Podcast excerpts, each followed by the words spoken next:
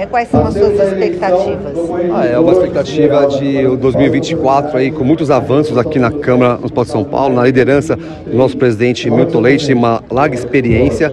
Então me sinto muito honrado de ser indicado pela bancada a segunda suplência, né? E fazer parte dessa mesa aí tão boa.